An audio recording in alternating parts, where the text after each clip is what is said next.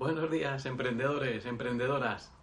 Esto, este billetaco, es el protagonista de hoy porque vamos a hablar de financiación en nuestra idea de emprendimiento, ya sea antes de nacer o cuando llevamos un tiempo con la idea de emprendimiento funcionando.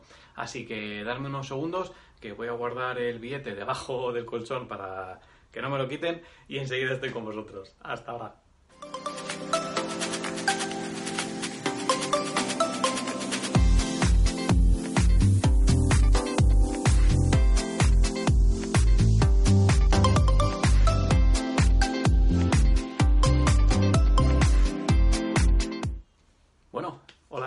¿Qué tal ha ido el verano? ¿Cómo han ido las vacaciones? Bueno, espero que, que hayáis descansado y que os encontréis con fuerzas para abordar este, este nuevo año que nos espera, este nuevo ciclo que tiene que ser el de despegue a tope.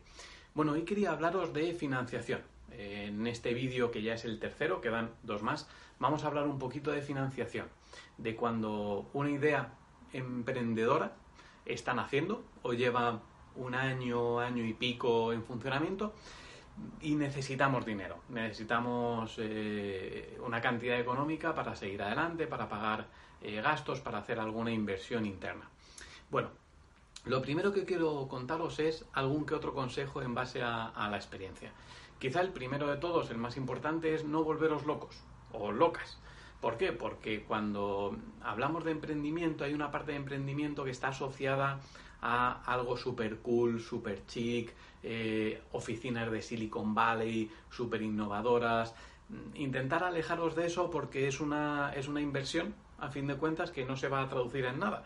Es decir, eh, a los dos meses de haber tenido la idea innovadora o emprendedora o super cool, eh, no os vayáis a un ático en la castellana o a una oficina con una super terraza, empecéis a decorar todas las paredes con póster de la Guerra de las Galaxias o con cafeteras o compréis cuatro Macs, eh, uno para, para cada miembro del equipo.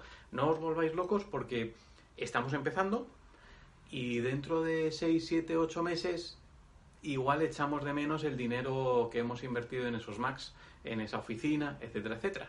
Con lo cual, al principio, trabajar en el salón de vuestra casa, ¿qué hay de malo? Trabajar en un coworking, ¿qué hay de malo? Nada. Así que intentar pensar en, en esa fuente de financiación un poquito más a medio plazo, pero ahora los gastos que hagáis, pues que sean un poquito más controlados, que no pasa nada. Todos hemos trabajado en un coworking y la verdad que es una manera de trabajar súper buena y que encima te permite conocer bastante gente. Con lo cual, en ese sentido, por favor, mucho cuidado eh, en dónde os gastáis el dinero o en qué os gastáis el dinero a, a, las primeras de cambios, ¿vale? Ahí hay que ser muy cuidadoso, muy cuidadoso. El equipo, el equipo es otro.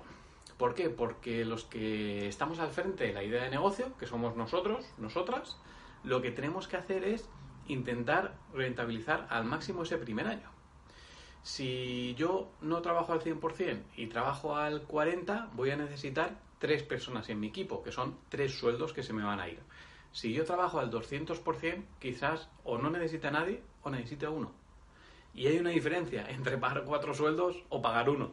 Y el resto de los beneficios, si es que tenemos beneficios el primer año, pues es para nosotros que para eso nos lo hemos ganado. ¿Sí? El tema del coworking a mí me parece muy interesante porque eh, salen muchas sinergias. Se conoce mucha gente, esa gente tiene contactos, eh, le salen oportunidades a ellos, te salen oportunidades a ti y podéis hacer ahí una especie de sinergia muy chula. Con lo cual, pues también es muy recomendable. Y ahora si queréis, pues vamos a ver las cinco vías de financiación que suelen ser más habituales. Eh, empezamos quizá por el más conocido, que es el préstamo, el préstamo bancario, ¿no? Un, un préstamo al ICO, un préstamo al banco donde tengamos nuestra hipoteca o, nuestra cuenta nómina, que la verdad que suele ser lo más recurrente, suele ser donde primero vamos. Problemas, pues que los intereses a la hora de devolver estos préstamos pues son elevados. Entonces hay que, hay que andarse con mucho cuidado, hay que ir con piel de plomo, como dirían. La segunda opción más común suele ser capitalizar el paro. Eh, un gran tanto por ciento de emprendedores lo que hacen es que cuando se quedan en paro van a hablar con, el paro y les dicen que esa idea que han tenido innovadora de emprendimiento pues quieren capitalizar el paro, o sea, quieren coger todo lo que tienen de paro pues durante el próximo año, año y medio, dos años como mucho, y meterlo en ese proyecto. Es un infierno, os lo digo porque yo estuve tanteándolo hace un año y pico y la verdad que te piden muchísimas cosas, es eh, mucho, mucha burocracia, mucho papeleo, pero bueno, es una idea que está ahí y que, os quería, que os quería comentar. La tercera, los famosos Business Angels. Aquí, salvo que tengamos una idea innovadora del copón, no va a venir ningún Business Angel a vernos, ¿vale? Eh, son personas, pues con cierto grado de eh, inversores a lo grande, fuertes, muy heavy, que lo que hacen es financiarte tu proyecto, pero entrando ellos mucho en lo que es el organigrama, en la toma de decisiones. Con lo cual, primero tienes que tener una idea súper innovadora, ¿vale? Pongamos que es así. Viene un Business Angels, unos Business Angels, porque no suele ser uno, mete dinero en tu empresa, pero a cambio te va a poner muchas trabas. Va a involucrarse él en la toma de decisiones, etcétera, etcétera. Que no pasa nada, pero hay gente que cuando emprende y crea una, una idea o un concepto de negocio, pues quiere ser el protagonista de, la toma de decisiones, etcétera, etcétera. Esto con los business angels, pues no pasa. La cuarta vía, un crowdfunding.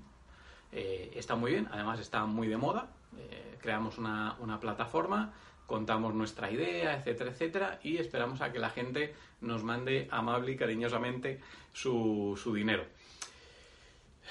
¿Qué pros y qué contras hay aquí? Bueno, pues el pro es que es algo relativamente ágil, relativamente sencillo, muy rápido, pero un contra es que es una financiación muy discontinua. A lo mejor nos juntamos un mes con X dinero, pero al mes siguiente no tenemos nada y al siguiente tenemos solo un 10%. ¿Qué consigue esto? Pues que la planificación de nuestra empresa en los 3-6 meses pues sea muy difícil. ¿Por qué? Porque no contamos con una dotación económica regular. Y por último, que lo he dejado por último, por una razón, es involucrar a familia o a amigos en estas, en estas aventuras eh, de emprendimiento, en estas aventuras empresariales. Pues aquí cada uno. Eh, yo no lo recomiendo porque todos nos queremos mucho y todos somos muy amigos hasta que dejamos de serlo. Y cuando hay dinero de por medio, las cosas suelen volverse un poquito toscas. Suele, suele haber diferencias. Y la verdad es que es una pena que, por una financiación de un proyecto pues perdamos eh, un familiar, perdamos un amigo, eh, vivamos situaciones eh, desagradables. Bueno, yo lo que os recomendaría es o un préstamo bancario al ICO, que es bastante sencillito y aunque los intereses sean, dependiendo de las entidades, un poco abusivos, sí que es verdad que, suele ser factible devolverlo, o directamente lo de capitalizar el paro, que aunque es un poco rollo todo el trámite, pero oye, en vez de estar dos años todos los meses cobrando, cobrando un dinero, pues lo cogemos todo y lo invertimos en esa idea innovadora, en ese emprendimiento que tantas ganas tenemos de, desarrollar. Así que nada, chicos, chicas, valientes. Eh, como habéis visto, estas cinco maneras de, financiación. Eh, si tenéis alguna más, que no haya dicho yo en estas cinco fuentes de financiación, decírnosla.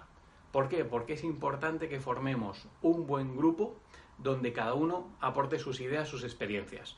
Si habéis tenido una idea de financiación que no es un crowdfunding y es muy rápido o con, una, con unos intereses de devolución bajitos, si conocéis una entidad bancaria que apoye eh, más a los emprendedores dejándoles créditos a un muy bajo interés, comentarlo, comentarlo en, en la zona de comentarios de este vídeo y así pues entre todos nos ayudamos.